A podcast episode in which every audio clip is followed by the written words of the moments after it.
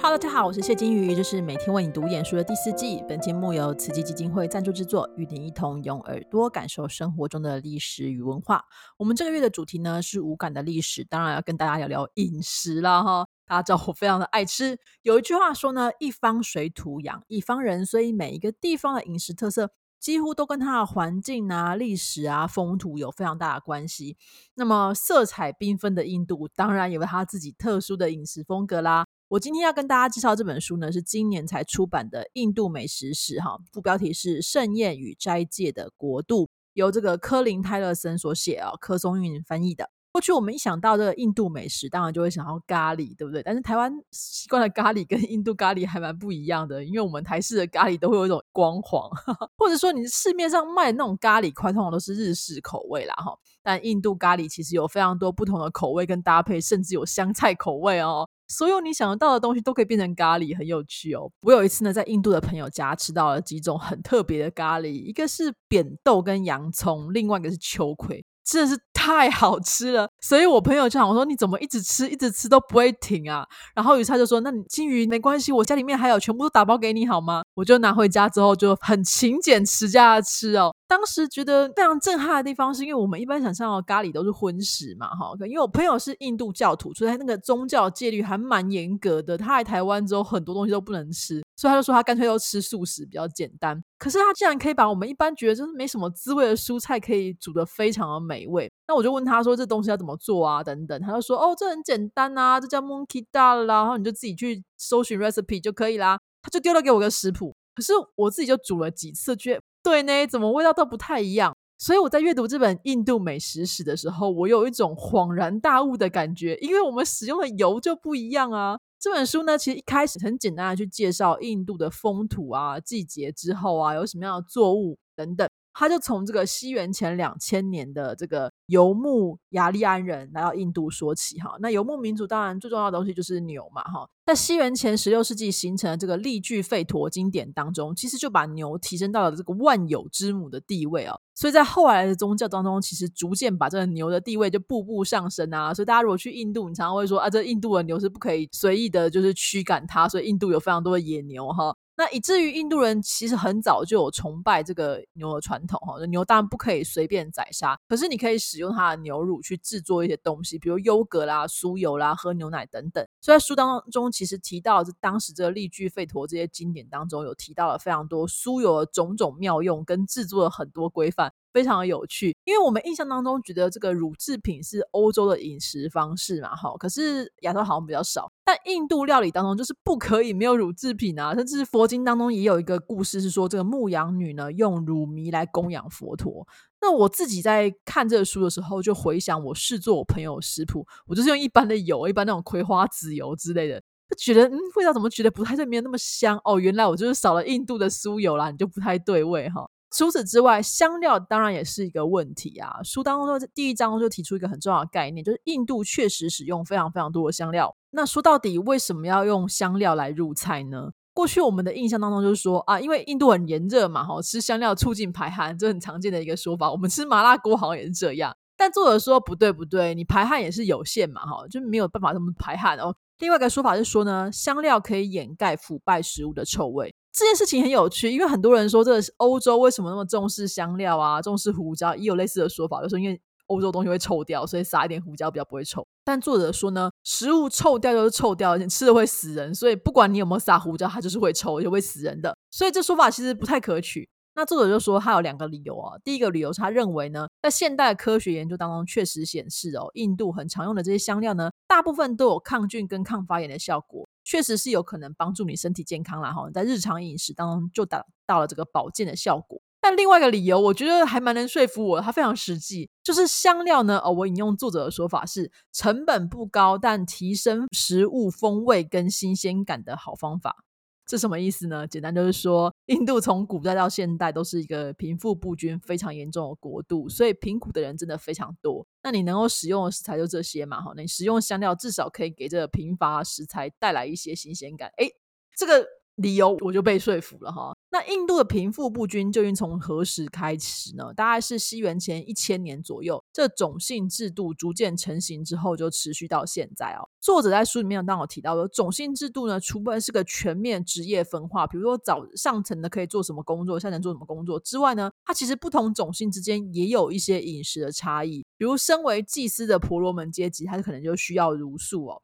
但是这个素食的概念呢，是要等到印度教、佛教、耆那教这些宗教诞生之后，才开始整个传播开来哈。大约呢是西元前六到八世纪，在世界各地呢有很多重要的思想家都在这个时候出现。好，可是，在印度呢，也开始有很多这个智者开始思考说，哎，这世界上的人是悲剧究竟是怎么产生的？哈，为什么我这么有钱，他那么穷？等等的。那比较稳定的一个社会呢，也开始可以容许一些隐士啦、教士啦，远离这些城市来修行哈。所以西元前六世纪诞生的耆那教呢，就诞生的一个概念就是万物有灵，所有生物呢都是有它的生命跟它的灵哈，所以你不可以随意的侵犯它。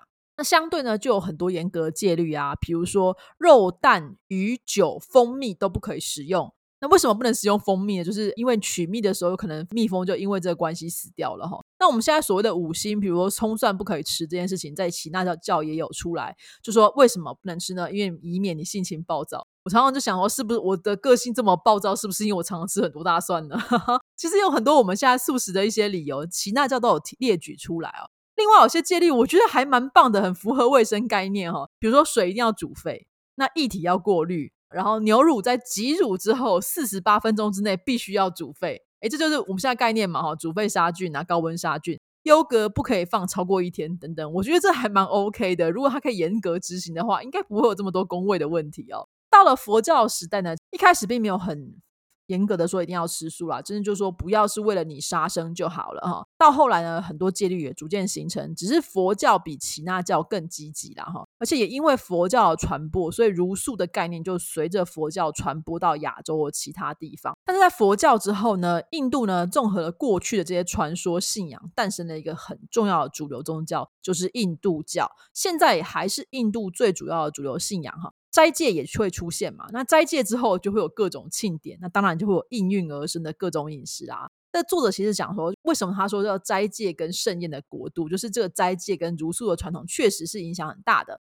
那作者就说，为什么印度会有斋戒茹素这东西？因为印度的蔬果非常的丰富，还有乳制品可以让斋戒茹素比较可行。这说法很有趣，就是他说呢，因为如果在很冷的地方，你根本很难种出农产品。那你要怎么做到完全素食？比如说我们现在所谓的吐蕃，就大家以前过去说的西藏，那藏传佛教其实也没办法完全做到，就是一定是全部都煮素嘛，哈。所以这个概念我觉得还蛮重要，它很能说服我，哈。当然我们现在想到素食，就会觉得说，哎呀，素食会不会觉得很寡淡，嘴巴里面觉得淡淡的，哈。但是印度呢，虽然有这个茹素的传统，没有说你不能吃甜食，你可以吃甜的东西，甜东西是素的呀。那印度精炼蔗糖的技术出现的非常早，而且就是大量的种植甘蔗。那大家想，反正不管什么东西，就是如果不好吃的话，蔗糖跟牛奶加上去，那一定是赞的吗？还要说吗？哈。那作者在书当中就举了一道食谱，是这个寺庙献祭用的甜心。我跟大家说一说，你就知道它有多棒。首先呢，一百片的熟香蕉片，然后十公斤的粗糖，超级多哈，一公斤去籽的椰枣，然后五百公克的冰糖。哎，对，冰糖跟粗糖都加一起用哦，吼。然后五百公克的葡萄干，二十五公克的小豆蔻籽，两百五十公克的酥油。好，以上是它所有的食材。换言之，最多的东西就是那个十公斤的粗糖，其实还蛮多的。他把这个香蕉片碾碎之后呢，依序加入这个粗糖、椰枣、冰糖、葡萄干、小豆蔻籽跟酥油，全部把它拉一拉，变黏黏的之后，就静置在那边，它稍微发酵。之后呢，你就可以吃了。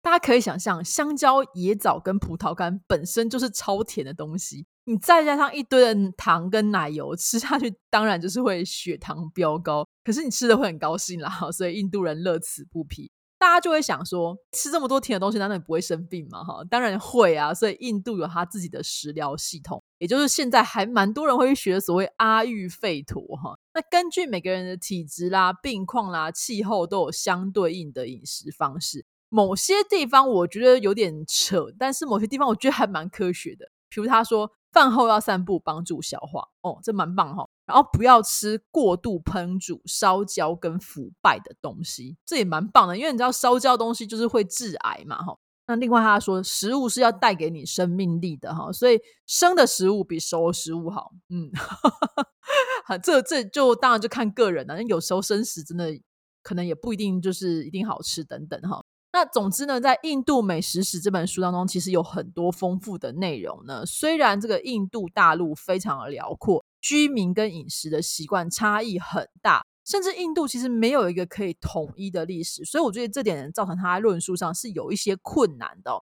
不过，我觉得这作者其实真的是蛮认真呐，他是使用一个线性的历史，比如说西元前两千年开始，然后西元前一千年，西元前多少多少，这样顺序下来。透过早期的宗教还有饮食的经典来建构他的论述。那尤其其实印度也经过几次的这个战争跟入侵，比如北边的这个蒙木尔人，就是蒙古人跟这个突厥人的后代，还有欧洲英国人来到印度之后，又带来各自很多不同的饮食方式。所以这些混合起来，就是到后面就有非常多美味的食谱出现。你一边看，真的就会觉得好像你好像闻到了印度那种。丰沛缤纷的气味，读起来是唇齿留香，也真的是让人长知识啦哈。所以，如果你对印度的料理或是异国风情感兴趣的话，我真的很推荐这本书《印度美食史：盛宴与斋戒的国度》。我觉得你在读完之后，应该会跟我一样，等不及想要找一间印度餐厅大快朵颐哈。